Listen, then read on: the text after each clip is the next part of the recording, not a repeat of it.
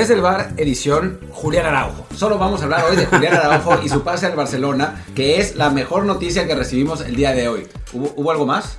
Creo que no, ¿no? Creo que con eso podemos acabar, ¿no? El episodio más, más corto de la historia, Julián al Barcelona y no hay nada más de que, ah, no, espera, sí, hay una, una reunión de prensa. No, no. Dios mío. La federación es un desastre. Es un desastre, te- es, qué sorpresa, Qué vaya sorpresa. sorpresa. Pero bueno, yo soy Martín del Palacio y me acompaña Luis Herrera. ¿Qué tal Martín? ¿Qué tal a la barra del bar? Que ya mañana le comentamos lo de Julián Araujo, porque hoy tendremos que platicar de las 50.000 tonterías, locuras y situaciones que, ay Dios mío, no sé cómo explicar, de la federación y la liga que se comentaron en la rueda de prensa hace un rato por Mikel de Arriola, John de Luisa y no sé quién más estuvo por ahí. Nada más. Nada más. Ah, bueno. Antes de eso, les recuerdo que estamos en Spotify, Apple Podcast y muchísimas más. Por favor, suscríbanse en la que más les guste. De preferencia en Apple Podcast, también déjenos ahí un review con comentario. El review, por supuesto, de 5 estrellas. Y en Telegram, síganos como Desde el Bar Podcast. Y ahora sí, vamos a darle a todo lo que se habló en esta venita junto, en esta rueda de prensa, porque son un montón de temas y de todos hay mucho que decir. A ver, pintaba muy bien. Esa es la realidad. O sea, cuando empezó, Sí. o sea, ya, ya- ya nos habían estado anunciando desde antes, eh, al- por medio de sus, de sus periodistas afines. Y hay que decir que para quien esté escuchando este podcast por primera vez, nosotros no somos periodistas anti, ni mucho menos, ¿no? Entonces, pero cuando decimos periodistas afines es porque hay gente a la que le pasan información, ¿no? Entonces, eh, por sus periodistas afines que iba a exp- explotar una bomba, que íbamos a ver cambios sustanciales y fundamentales en el fútbol mexicano. Y empezó bien. Empezó bien, bueno, en fin, empezó con... Con, Con autocrítica, digamos, por con- lo menos. Sí, con una autocrítica y con la selección mexicana, que, que eso no es, no es para tanto. Y hablaremos de eso y después hablamos de lo de la liga, que es lo que empezó bien y después terminó siendo un disparate absoluto. Ah, sí. Pero arranquemos con selección entonces. Sí, primero la autocrítica, que básicamente se resume en que faltó comunicación, seguimiento y coparticipación de los demás clubes. Ok. Creo que no tiene mucho caso que nos atoremos ahí, porque a fin de cuentas el fracaso ya, ya, ya pasó, ya quedamos fuera del mundial, eh, ya se fue el Tata, ya no, ya no hay mucho que hacer. Y que nunca vuelva. Y que no vuela, por favor. Vamos a lo que importa, que es, primero que nada, confirman lo que ya se filtró desde antes, que va a haber un comité de directores, que son los dueños de América, Chivas, Necaxa, Santos y, y Tijuana, y que va a estar Ares de Parga como director ejecutivo de selecciones, a su vez con Andrea Rodebach en femenil y Jaime Ordiales en varonil, y se le va a evaluar cada verano. Sospecho que a Ordiales se le va a evaluar y despedir dentro de unos meses, pero bueno, eso es un tema aparte. que- En- cual- en verano. En verano, del cual ya sabíamos, no tiene mucho caso extendernos, creo yo. No, aunque hay dos temas que son muy importantes. El primero, no va Juan Carlos Ortega.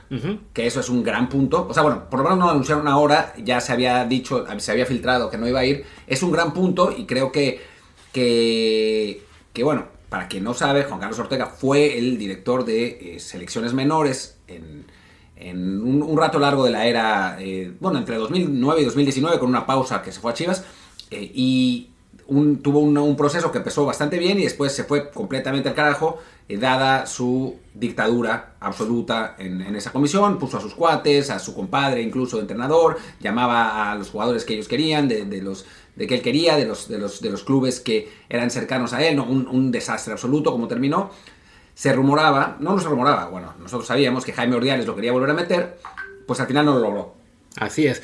El detalle es, esa es la parte buena. La parte mala es que también se filtró ayer que van a poner a alguien de confianza de Ares de Parga, lo cual pues tampoco es para estar muy optimista. ¿Quién sabe quién vaya a ser? Pero bueno, ahí está esa confirmación. Pero hay otro tema, perdón, que, que, Luis, que es, que es importante, que es, bueno, primero que Jaime Ordiales es, es, eh, digamos, carne muerta, no va, no va a seguir mucho, Ares de Parga es el que manda, y la segunda que sí es muy importante es que John de Luisa ya no tiene ninguna incidencia en lo deportivo. John de Luisa va a hacer solamente lo administrativo. De hecho, en la conferencia de prensa, en la, en la parte de preguntas, le hicieron varias veces la pregunta, oigan, el director, de la, el, perdón, el nuevo técnico de la selección, ¿no? dijo, no, eso hay que preguntárselo a Ares de Parga, será él. Ese fue, esa fue la consecuencia de que John de Luisa apoyara irrestrictamente al Tata Martino durante su proceso. Para John, ahora lo que sigue es organizar eh, logísticamente el Mundial 2026, las sedes, etcétera, pero ya no tiene ninguna incidencia en lo deportivo. Y eso es lo que no se dijo en la conferencia, pero que es, eh, digamos, la conclusión más importante dentro de todo esto. Sí, digamos que si no fuera por el Mundial, que es una, evidente, un tema muy importante y que no se puede este, dejar a, a cualquiera la organización del, del lado de México, si no fuera por el Mundial, John de Luisa ya estaría fuera de la federación.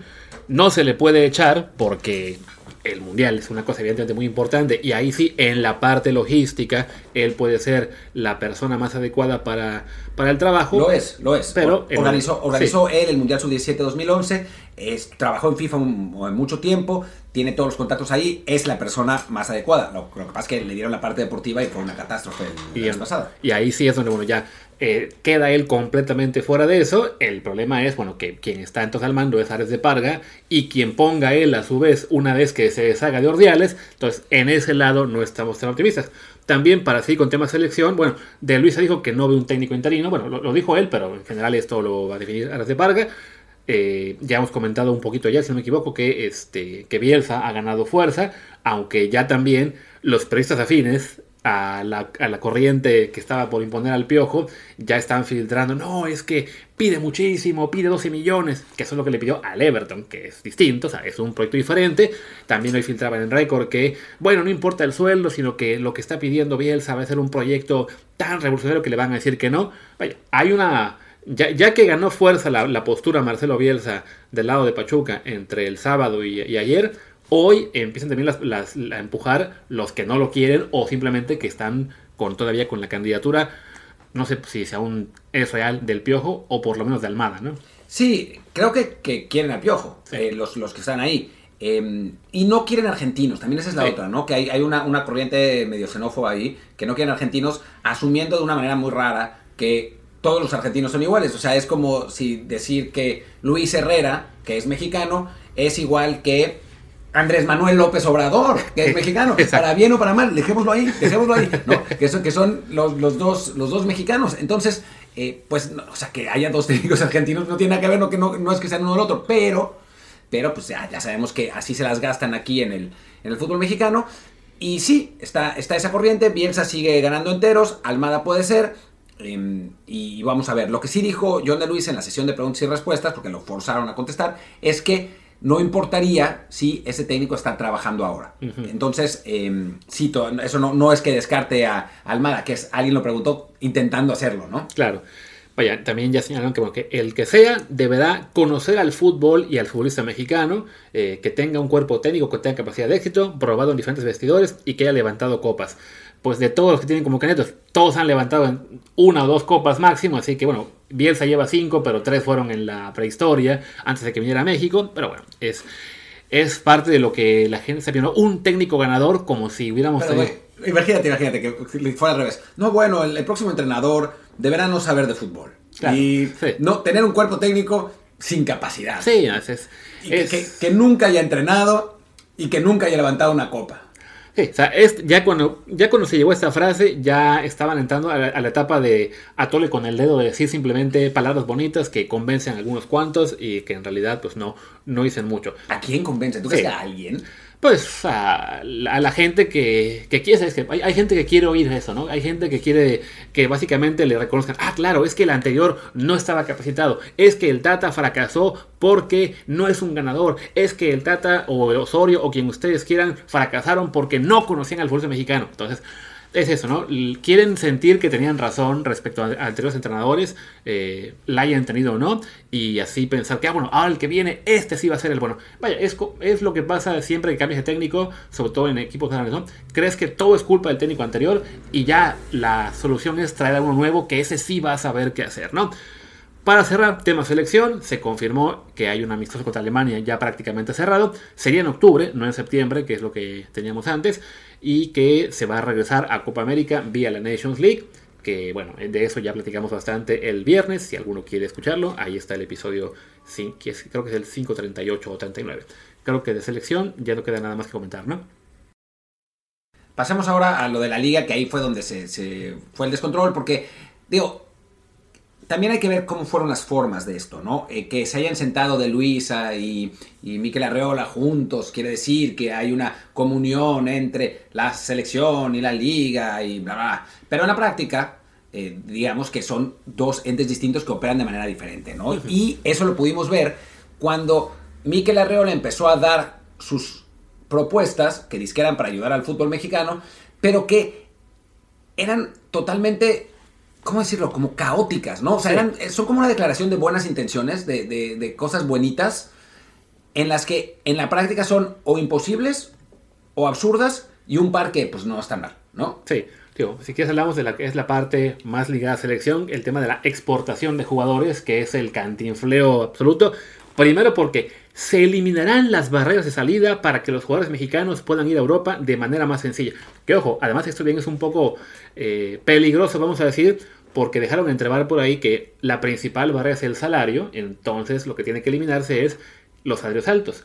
La única forma de hacer eso sería con un top salarial. Que no va a pasar, no va a pasar porque va contra la Ley Federal del Trabajo, para empezar, así que tendrían que, meterse en problemas ahí con, el gobierno, que ya de por sí la, la, la, federación trae unas broncas de impuestos con el gobierno, eso en primer lugar, y después los clubes no quieren eso, es que ese es el problema, que es una declaración de buenas intenciones, o sea, ¿cómo van a quitar las barreras para que salgan? No hay ninguna manera. O Sí, sea, no. no. hay realmente ninguna manera. Digo, en eso del top salarial, por ejemplo, por un lado, por supuesto que ni Tigres, ni Monterrey, ni América van a querer este, aceptarlo porque es eh, poner un piso parejo contra, vamos a decir, Mazatlán, Puebla, eh, Querétaro, Tijuana, etcétera. Y además, como dice Martín, ¿no? es un tema que eh, legalmente no se puede porque va contra la ley. La única forma de hacerlo es como se ha hecho en Estados Unidos y también en algunas otras partes, que es con un contrato colectivo de trabajo, como lo tienen en la NFL, en la Major League Soccer, etc. Pero para eso, pequeño detalle, tienes que aceptar la creación de un sindicato real de jugadores. Y eso jamás va a ocurrir. No va a pasar. Entonces, digamos, esa parte salarial, olvidémosla. Después, no van a convencer a los clubes de vender en menos dinero, porque no funciona así. Eh, lo que dijo Arriola, digamos que las partes que. Las propuestas específicas de Arreola, una fue hacer acuerdos con otras ligas. Pues sí, pero eso qué te va a dar? O sea, no es que no es que con un acuerdo, o sea, sí puedes tener un acuerdo de intercambio de jugadores juveniles con el Ajax, sí. ¿no? Con, con, la Eredivisie o con la Bundesliga, y ok, quizá alguno se quede, pero eso no te va a permitir que de pronto si el voy a decir Borussia Mönchengladbach quiere a un lateral derecho mexicano, a Kevin Álvarez que cuesta 6 millones y a un colombiano que es igual de bueno y cuesta un millón, no es que diga el Borussia, ah, voy a gastar los 6 millones porque tengo acuerdo, tenemos acuerdo con, soy el Tuca Ferretti ahora, el Tuca sí, alemán. Tuca alemán no, no, va a pasar, esos acuerdos no sirven de nada, son, son de logística. Sí, o sea, eh, y no, ya se han dado, ¿no? Ahora mismo tenemos que Chivas tiene de acuerdo con el PSB, no se ha ido nadie, Alexis Vega tanto se cacareó que podía irse, lo pusieron regalado casi casi en el mercado y no se ha ido. El Santos y el Celtic, Santos Celtic tuvieron un acuerdo y lo más que ocurrió fue que un jugador del Santos, creo que Arruelas, se fue a practicar con el Celtic unas semanas y poco más, o sea... Y también, bueno, lo del Ajax ahora que con el Pachuca. Y Pumas ha mandado un montón de jugadores a, hacer prácticas en, Portugal. De hecho, en enero, me acuerdo, este, eh, mandaron a creo que era Marco García y alguno más.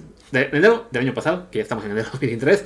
Y, y, hasta me comentó a mí un scout que trabajaba para el Porto entonces que, bueno, sí, pues, vienen un montón de jugadores, tienen aquí su, su, su prueba, no se queda prácticamente ninguno eh, en proporción, ¿no? Sí, de ahí encuentran a un jugador cada dos años y hasta ahí, ¿no? ¿Qué ha pasado con dos mexicanos? Con, con Omar Gobea y con Raúl Udiño, pero, pero pues no es normal, ¿no? Sí, o sea, es... y además ellos se fueron, digamos, ya un poco más, este, o sea, sí había un interés real por ellos. No fue de que, ay, se van a probar y chicle y pega. O sea, Gudiño era un jugador que se conocía ya por el tema de, del Mundial Sub-17, que tenía cierto cartel, que tenía características que lo hacían atractivo para clubes europeos, el tema de toda la estatura, y, y el caso de Gobea, bueno, ahí sí fue pues un, un poco de, bueno, pues el, su, su, prueba fue satisfactoria, lo dejamos en el Porto B y después pues ya lo acabaron enviando a Bélgica, donde hizo carrera él por su, por su cuenta. Pero sí, los convenios te acercan en, en cuestiones ¿no? logísticas, de, de comunicación. Si los, si los usaras bien, puedes aprender métodos de entrenamiento, de formación, etcétera pero no, no, sirven para el tema de exportación. ¿no? O sea, Estados Unidos no está exportando jugadores por convenio. Los exporta por lo que hemos hablado aquí de dueños estadounidenses en los equipos importantes de Europa, por tener agencias, agencias ya bajo propiedad gringa, por tener ahí sí un esquema de top salarial en Estados Unidos, porque hay un sindicato. Eso no es replicable en México. No, absolutamente no. Y la otra cosa que dijo, que esa sí fue, esa fue la peor sí. de la, de la eh, ponencia, que es hablar con los países en Europa para que le den el pasaporte a los mexicanos después de estar dos años ahí. O sea, esa Yo no sé si Mikel Arreola no lo sabe. O sea, uno pensaría que nos está tratando de vender a, a todo con el dedo. Pero después de todos los días que han tenido con Sendejas, con el Chaco Jiménez, con Sambuesa, quizás realmente no sepa, no sepa que eh, pues la legislación de los pasaportes no tiene que ver con el fútbol, sino tiene que ver con los gobiernos. Entonces, en España, por ejemplo, que tiene una legislación muy favorable para los, eh, para los, futbolistas, las personas latinoamericanas, de hecho yo me acogí a esa, a esa legislación, tras dos años de vivir en el país, te dan el pasaporte. Portugal son 5 6, Francia son 5. O sea, depende del país. No puede Miquel Arreola llegar con eh, Emmanuel Macron y decirle, ah, Emmanuel, amigo, danos chance. Claro. danos chance. Sí, no, o sea, es, es un poco desconocimiento. También, desafortunadamente para, para México en el tema de los pasaportes, pues sí, no, no, tenemos una situación como las tiene gran parte de Sudamérica con el caso de Italia para Argentina y Uruguay, con Portugal para Brasil, de que sí, ahí tienen un camino mucho más rápido a, la nacionalidad. En el caso de México es únicamente con España eh, y eso lo tienen básicamente. Y además es irte a vivir a España, como hicimos nosotros, y entonces ya consigues el pasaporte, ¿no? Después del tiempo que Martín mencionó. Para los sudamericanos es mucho más sencillo porque muchos de ellos lo pueden conseguir antes de viajar a Europa y es por eso que, se pueden ir. Pero sí, esta frase de arreglo de, bueno, vamos a, negociar que, se puedan bajar el tiempo, es de que eso, o completamente ignora el tema, o de plano está enviándole un recado a su amigo Marcelo Ebrard de, oye, si quedas tú de presidente, pues ponme de secretario de de exteriores, a lo mejor por ahí va la cosa, ¿no? No, imagínate un secretario de exteriores que no sepa cómo funciona la legislación, pero bueno, en fin, eso no va a pasar, punto, no hay manera, cero. Ah, bueno, y la, única, y la, cosa más seria también, el del tema este de jugadores en, específico, lo de se limitarán las operaciones entre club y representantes. Ah, chinga, como diablos, ¿no? es, la verdad, sí, un, un despropósito. Eh, y eso, es, eso es, es, palabras que suenan bonito, que van a convencer a, a un sector de, de la afición Dios que la, van a, calmar tantito, pero sí, cada vez es menos la gente que pues se cree eso porque sí, ¿cómo lo vas a hacer? No, no, me digas únicamente la, intención, sino el, cómo. Sí, no. Bueno, pasemos a las, a las acciones que sí van a hacer. Em, la primera y la, más clara y la más rápida es la eliminación del repechaje, que no vale la pena eh, discutirla mucho, yo estoy de acuerdo, o sea, me parece que era absurdo, eh, quizás un repechaje de dos equipos y calificaran 10 podría ser, pero mejor que no esté. Sí, básicamente en, esto creo que es de todo lo que se dijo en cuanto a Liga MX, es lo más razonable tanto el por qué existía, el tema de que, bueno, la pandemia causó un, un perjuicio económico, el repechaje a fin de cuentas, pues sí, ayudaba bastante ahí a que hubiera más taquillas, más televisión y ahora que ya se está recuperando cierta normalidad, pues venga, lo podemos quitar. Que bueno, creo que sí, en general, eh, más allá de que me gusta el formato de a un solo partido, pues sí, a, nadie dejaba satisfecho que el número 12 pudiera calificar, más allá de que en la realidad nunca el 12 iba a ser campeón, ¿no? Pero sí, se va el repechaje a partir del torneo que viene. Lástima que Pumas ya no va a calificar nunca, pero ya, bueno, en fin. ya, ya, ya, ya, no podemos ser el número 11, ya no, ya ahí se nos fue, pero ni modo. Todo sea por el bien del fútbol mexicano. Pero ahora vienen ya los temas este, problemáticos. Ah, bueno, antes de seguir con Liga MX, nada más un par de detalles eh, internacionales. Se confirmó que se va a hacer el mentado Final Four de dos equipos de Conca Champions, campeón de Libertadores y de Sudamericana, y que por cuestión de calendarios no es viable a Libertadores. De eso igual ya platicamos en el, episodio del, viernes, así que no, no queda mucho más que decir. Bueno, y ahora hablemos, hablemos de el siguiente tema que sí es algo que se va a aplicar eh, de inmediato, que es la reducción de extranjeros. Lo que pasa es que pues ese ya también ya lo sabíamos, no es nada nuevo, ya se sabía que se iba a reducir, parece que se va a reducir uno más después, o sea que va a haber siete. Eh, Luis está furioso, odia esa, esa, medida. A mí me parece que no está mal, dada la terrible calidad de los extranjeros que llegan a México, no tanto la idea en general. Claro, o sea, digamos que de entrada lo que se reduce es la cantidad en el campo. O sea, ahora mismo son ocho los que se pueden eh, alinear se va a bajar a 7 en teoría para el próximo torneo.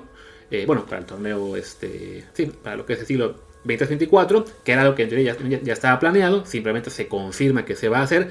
No dicen cuántos se podrán registrar, que eso todavía está, ahí está ese pendiente. Eh, si no me equivoco, ahora mismo puedes registrar a 10 extranjeros, bueno, no formados en México, y alinear a 8 se bajará a 7 el de los alineados. No dijeron nada respecto, según yo. no dijeron nada, pero ya se sabía que van a bajar uno más. Así que van a ser 9 y 7. eso suena muy bien. El problema es que para mí con esta medida es que es atole con el dedo porque no va de la mano a este de, de cómo compensar esa, esa plaza extra para mexicanos, ¿no? es una discusión que tuvimos en el chat de Telegram la semana pasada o antepasada, de que la gente cree que, ah, sí, con esto hay más lugar para mexicanos. Sí, pero ¿para qué mexicanos? Mucha gente cree que esta medida es que, bueno, con esto habrá más oportunidades para jóvenes. No, simplemente los 18 clubes mexicanos de primera división que tienen un lugar más por cubrir en el, en el roster eh, de mexicanos y también en el 11, pues lo que van a hacer la gran mayoría es buscar en ese pool de jugadores mexicanos entre 24, 25 y 35 años y con eso se van a llenar las plantillas. O sea, Juárez, Tijuana, Querétaro, Puebla, Pumas, eh, Pumas también, desafortunadamente, eh, Necaxa y algunos equipos más. estoy muriendo solo de pensarlo. Se está muriendo Luis. Bueno, lo que, lo que está diciendo es que esos equipos van a contratar a jugadores que ahora están en la expansión. Sí, como, o sea, Diego, o sea, va a haber por ahí más Diegos de Buen que lleguen al Puebla no, después de, un buen Diego de. Buen es bueno. Sí, no. o sea, Pero hasta ahí. O sea, va a ser rescatar jugadores de, Liga de Expansión. Y en el caso de Tigres, Monterrey, América y Cruz Azul, seguir insistiendo por fichar seleccionados mexicanos, ya sea que estén en Europa o que el Pachuca, las Chivas y, y algún equipo más los hayan. Santos, ¿no? O sea, es una medida que suena muy bonito, pero que a su vez es, va completamente contra la supuesta idea de eliminar barreras de salida y que se pueda exportar más. es que además esa es la otra, ¿no? El hecho de que haya más jugadores mexicanos y menos extranjeros, lo que hace, por una cuestión de oferta y demanda, de, de microeconomía básica, es aumentar el costo de el- del futbolista mexicano porque la demanda será mayor que la oferta, ¿no? Sí. No, hay, no hay una oferta de jugadores mexicanos buenos, así que, eh, la de- digamos, el, el costo del jugador mexicano por la mano invisible de Adam Smith será, será más caro. Ah, porque además, un detalle, podría haber mayor oferta de jugadores mexicanos eh, si se incluyera a la gran cantidad de mexicoamericanos que están saliendo de las academias y, eh, y universidades estadounidenses.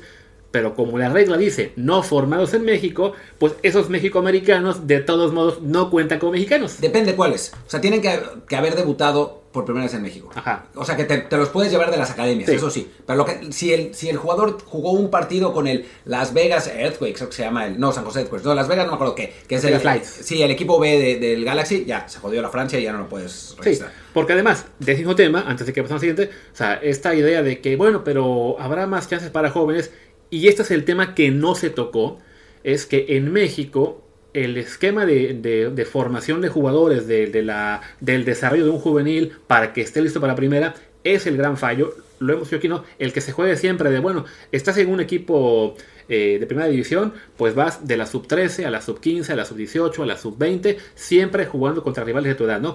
Estás en un equipo de ligas de estas de expansión o, o Premier o TDP, ah, bueno, lo mismo, sub 19, sub 22, sub 24, siempre con límite de edad y nunca te enfrentas a, a jugadores experimentados y por eso es que hay tan poquitos jugadores que llegan a primera división listos.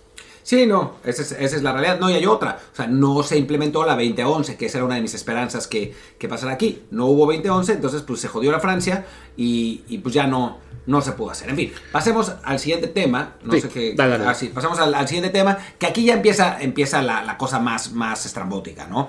Eh, el ascenso y descenso. Quieren recuperarlo, pero no dicen cómo. Se va a buscar una solución integral que se le presentará a la asamblea, whatever that is, eh, para los que no hablan inglés, lo que quiera que sea eso. eh, quién sabe que sea la solución integral. Después, en, el- en la sesión de preguntas y respuestas, ya Arreola cantinfló de la peor manera posible, diciendo que no había los equipos eh, certificados y que solo estaba la UDG y que estaban viendo, etcétera. O sea, quieren re- regresar al ascenso y descenso porque pues, eso le gusta a la gente, pero no saben cómo y en resumen creo que no lo van a hacer. Es que, sí, es que, es que no quieren, simplemente se ven obligados a decir que quieren hacerlo porque saben que es el tema que más duele a la, afición mexicana en este momento. Y sus argumentos para no regresarlo a la de ya, y hasta tienen ahí su PowerPoint, es de que, bueno, pero es que la mayoría de clubes no son financieramente sustentables sin el subsidio que otorga la Liga MX. Además, en su mayoría no cuentan con la infraestructura requerida para la demanda y condiciones de jugar en primera, y la mayoría de clubes no poseen la capacidad eh, administrativa ni corporativa de primera división. También decían, la experiencia internacional muestra que la Liga, la Premier, la Bundesliga, etcétera, han establecido mecanismos de apoyo para los clubes que descienden a segunda, ya que actualmente no existe una segunda auto- autosustentable financieramente. Hay gran- una, hay es un- la Championship. La, la Championship de Inglaterra. Y eso es en parte por el tema este del parachute payment que se da a los equipos que descienden, que tiene que ver también con el gran contrato que hay de televisión, de derechos, que permite que se reparta un montón de lana a los clubes de primera y hay un porcentaje destinado a eso, ¿no? A que el equipo que desciende pueda eh, amortizar las pérdidas por ese descenso. Pero ¿cuál es el problema aquí en México? Es cierto todo esto de que no son eh, equipos sustentables, de que tienen infraestructura eh, muy, muy corta, de que corporativamente son muy débiles, pero es porque la propia federación, la propia liga, se ha encargado de asfixiarlos al hacer primero tan difícil ascender cuando lo hicieron a un solo ascenso y descenso, que eso ya ha sido de, en México pues por años, y luego le pones, ah, no, pero por torneos cortos, está, no vas a ser campeón, tienes que ganarle a otro campeón. Y luego, ah, pues además te aumentamos requisitos, tienes que tener un estadio de 20.000 personas, tienes que tener eh, casa club y 20.000 cosas. Pues por supuesto que no hay gente que esté dispuesta a invertir en equipos de ascenso o de Premier para abajo, simplemente porque la posibilidad de llegar a primera es extremadamente pequeña. Y también hay que decir que hay una parte de razón. O sea, Luis dice la parte que sí es cierto, pero hay otra parte que es que cuando había ascenso y descenso, era una catástrofe el ascenso. O sea, también no, no es que no, no es que todo funcionara maravillosamente, no había impagos, los equipos, lo que, lo que dijo Arriola también es cierto, ¿no? O sea, cuando quitaron el ascenso, queda, había una cantidad de equipos y ahora la mitad ya ni existen porque pues, eh, eh, se, se, fueron a la bancarrota. O sea, es, es cierto que este país, y eso también va con lo de la multipropiedad que vamos a hablar ahora, que en este país, si se quiere tener una liga como la que se tiene, que paga altísimos salarios y que trae jugadores eh, de buen nivel del extranjero, etcétera, pues los requisitos económicos para ser un equipo de primera son grandes, ¿no? Porque, sí, pero vaya, a fin de cuentas, estas circunstancias también existen en otros países y en todo el mundo hay ascenso y descenso. Y sí, evidentemente hay clubes que están en segunda tercera división que nunca van a poder competir con, competir con los grandes de primera, pero Tienes aquí en España, por ejemplo, el caso de Leibar, ¿no? Este club vasco que tiene un estadio horrendo, chiquito, eh, que lo, ves en primera y te recuerda al Colibríes de Morelos en cuanto a infraestructura, pero que bueno, se ganó el censo deportivamente y le alcanzó para quedarse en primera unos años, ya luego lo descendieron. Está por volver. Está por volver, de hecho puede que vuelva. Este, y, y, gran parte de lo que hace que estos clubes sean este, sustentables es también el interés que pueda generar en la afición el tener un equipo de segunda que sabes que tiene una posibilidad real de subir. O sea, sí, en México el ascenso ha sido un desmadre simplemente porque la gente no lo va a ver. Porque la gente no le interesa ver un torneo de apertura del equipo de ascenso Correcaminos contra Celaya cuando dices, bueno, pero estos dos no van a jugar en primera nunca. ¿Para qué lo veo? Creo yo que, evidentemente, sí hace falta mejorar condiciones en el ascenso o en la expansión para que se le pueda este, considerar candidata a primera división, el problema es eso, que se ha vuelto tan restrictivo que nadie quiere invertir, el público no quiere ir, nadie los quiere seguir por televisión, eh, nadie, ¿sabes eso? No? O sea, se, ha generado un, ciclo vicioso en el cual la única forma de romperlo es, pues sí, por un lado, relajar un poco las condiciones para estar en primera división y, este, y hacerlo algo mucho más, este, de ahí esa de ida y vuelta, de que nada de que, ah, pues a lo mejor puedes subir un equipo cada tres años, no, es de que vaya ascenso y descenso, dos, tres, al, tres por temporada, y se puede aplicar lo del ascenso, este, la, la, autorización provisional. O sea, hay, hay, ligas en las que los equipos que tienen requisitos muy básicos y que no alcanzan a primera, es de, ok, tú subes, pero si en el primer año de existencia no consigues eh, llegar a ese estándar mínimo, vuelves a bajar y listo. A ver, yo te diría más bien, o sea, todo lo que dices está bien, pero yo digo que hay una cosa realmente que es lo que cambiaría todo, que se llama contrato colectivo de televisión. Claro. O sea, esa, sería la clave porque tú, tú haces un contrato colectivo de televisión, todos los clubes reciben algo de dinero por parte de las televisoras y eso hace que el equipo que sea que ascienda reciba esa lana. Lo que pasa es que ahora se asciende, digamos, todavía se asciende, asciende el Atlante, ok, pero se asciende el Cafetaleros, no, puede, no, puede, no puede generar ese dinero, ¿no? Y le pagará a Fox Sports 3, eh, pesos para transmitirlo. y además, y que es el problema de que ese, esa solución la sabemos todos, la saben en la federación, la saben los clubes, pero como Televisa y Azteca están ahí y no quieren que haya un, un coto colectivo, porque evidentemente, pues eso los obligaría. Una de dos. O a pagar mucho más de lo que pagan ahora a los clubes que, tienen ellos en control, o bien a perder eh, la mayor parte de partidos importantes ante Fox Sports o ESPN o quien llegue eh, después. Por ejemplo, así como perdieron los Olímpicos, que ahora tiene siempre Claro Sports, pues no sería raro que digas, Slim, ah, es colectivo, pues me quedo con la liga también. Puede ser, puede ser. Pero bueno, pasemos al siguiente tema, que es la eliminación de la multipropiedad, que según ellos en 2026 ya no va a haber, eh, después en 2024 ya no va a haber transferencias internas del mismo equipo, eh, de los mismos, del mismo grupo, y eso suena muy bien. El asunto es que ya en 2018 también lo anunciaron y no lo hicieron, ya lo habían anunciado creo que en 2015 también no lo hicieron, creo que no vale la pena ahondar mucho hasta que no veamos que algo pase, porque fuera de eso. Y después la otra está en que, por ejemplo, Pachuca diga, no, bueno, es que nosotros no tenemos multipropiedad. El Pachuca es propiedad de Jesús Martínez y el León es propiedad del hijo de Jesús Martínez. Claro, o sea, es, eso, ¿no? Simplemente que eh, de entrada, bueno, va de la mano con lo de que no hay, si, no han podido vender a los equipos actuales, a lo, el, ¿cómo se llama? Tijuana se quedó con Querétaro y no lo ha podido eh, sacar. Eh, Azteca tuvo a Morelia por años que lo quería vender, lo quería vender, nunca consiguió comprador, pues lo acabó mandando a, a Mazatlán cuando le consiguió estadio el gobernador. O sea, es algo que suena muy bonito, pero que desafortunadamente pues tiene poca eh, viabilidad simplemente porque no hay suficientes dueños para mantener una franquicia primera, sobre todo como lo que digo ahora, con esos requisitos de mínimo tener este casa, club, estructura de fuerzas básicas, de sub 20, sub 17, sub 15, sub 13, eh, equipo femenil, bla, bla, bla, bla. O sea, es, evidentemente es muy costoso todo esto y está complicado tener nuevos dueños.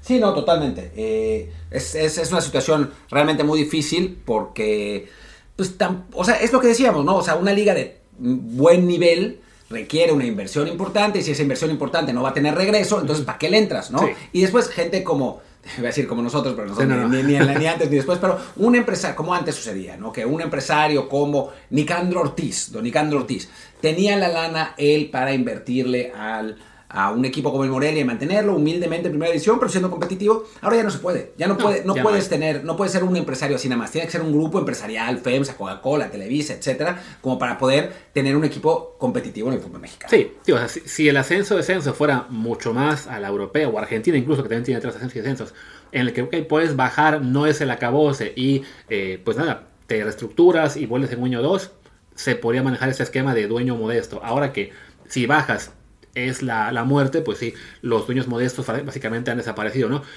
Lo único, digamos, este medianamente viable del tema de la multipropiedad es esto que decían de que, bueno, que ya para el próximo año no habrá operaciones entre equipos del mismo grupo. Pero es que es absurdo, ¿qué vas a hacer? ¿No? O sea, yo, León, no voy a comprarle al Pachuca jugadores. Digo, es una, es una regla que se podría poner. Digo, no, no sé qué tan este, factible va a ser su implementación, pero vaya, todos sabemos que Puebla y Mazatlán son el mismo grupo. Todos sabemos que Santos y Eta son de, grupo, son de Orlegui. Vale.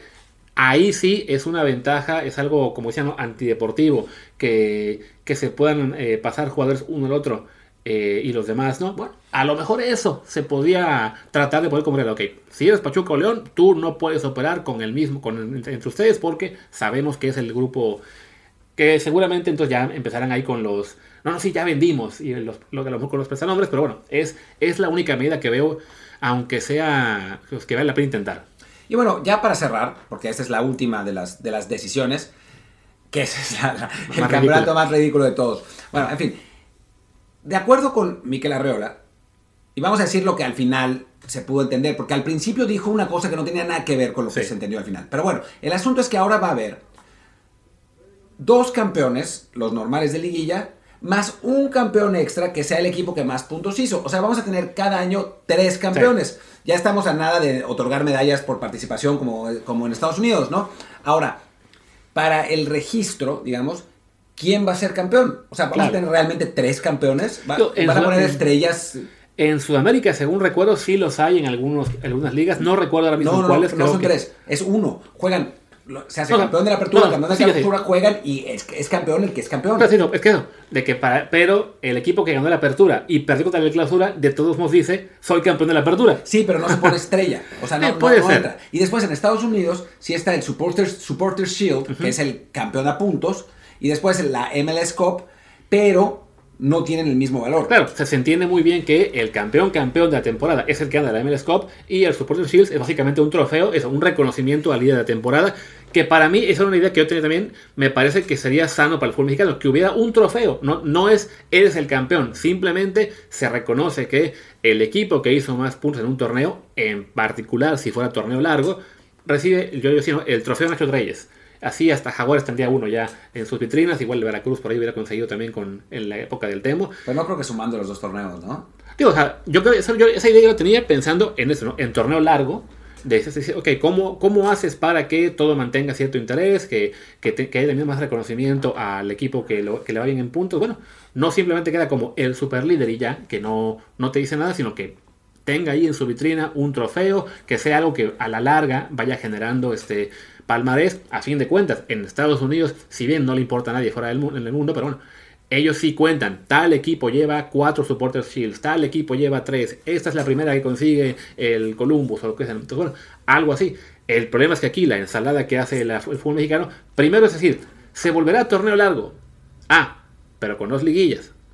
Ah, y con un campeón anual. Pues sí, en lugar de, irte a lo que la gente quiere escuchar, que es el torneo largo eh, con un solo campeón eh, más meritorio. Ah, no, básicamente es vamos a, mantener el esquema actual de apertura y clausura, pero vamos a decir que a su vez es un torneo completo con el cual habrá un tercer campeón. Pues sí, está, es de locos. Que además, lo que había explicado primero Arreola, que no tiene que ver con esto, era una idea bastante interesante, que era, tú en el primer torneo empiezas de cero, y el segundo torneo, o sea, tienes liguilla, y el segundo torneo empieza con los puntos que terminó el primer torneo y después hay otra liguilla y campeón. Y eso estaría interesante porque eso sí premia que los equipos saquen la mayor cantidad de puntos posibles en el primer torneo. Es decir, Tigres termina con 30 puntos el, torneo de apertura y empieza el clausura con los mismos 30 puntos y entonces pues ya tiene bastante encarrilado. el, pero, el pero de esa idea es que los equipos que acaben en la parte baja del primer torneo están básicamente eliminados ya para el segundo. Pues que se jodan.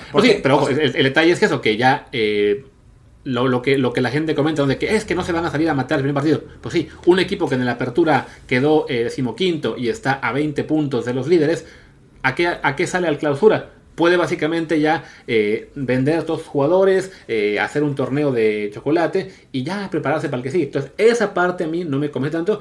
Yo lo que tenía, para mí la idea era que si quieren hacer esto, de dar la idea de torneo largo, es tan simple como que, ok, es torneo largo y a fin de año calendario, o sea, en, en diciembre, los ocho primeros califican a la Copa. Pero la Copa no importa a nadie, ese es el problema. a, fin de es un trofeo, o sea, buscas la forma de que la Copa cuente, no como la Liga, o sea, tiene que haber un campeón por año, no puede ser, o sea, no, no puedes esto, o sea, en lugar de... O sea, pues no tiene que haber un campeón por año. No, no, ah, no, me voy a que ahora mismo hay dos campeones por año, nos gusta más o menos, pero la fórmula, si se va a cambiar, es que, bueno, pues que es deseable que sea a un campeón, no a tres. No, sí, no, lo de los tres es ridículo, pero, pero no puedes quitar las dos liguillas porque es donde sacan la mayor cantidad de dinero. o sea, y es lo más divertido realmente. O sea, si, pones un torneo largo, puta, sería una hueva. Pero bueno, en fin.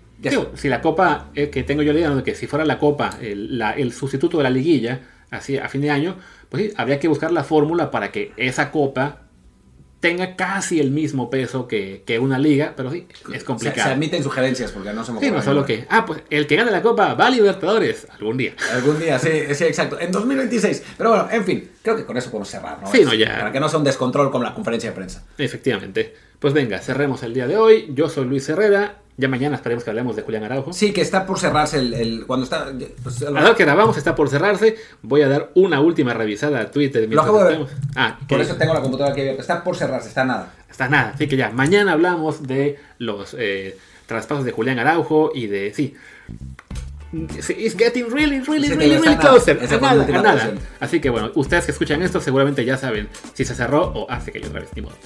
Ahora sí, yo soy Luis Herrera, mi Twitter es arroba LuisRHA. Yo soy Martín del Palacio, mi Twitter es arroba Martín de ELP, el del podcast es desde el bar pod, desde el bar POD. Muchas gracias y hasta la próxima. Chao.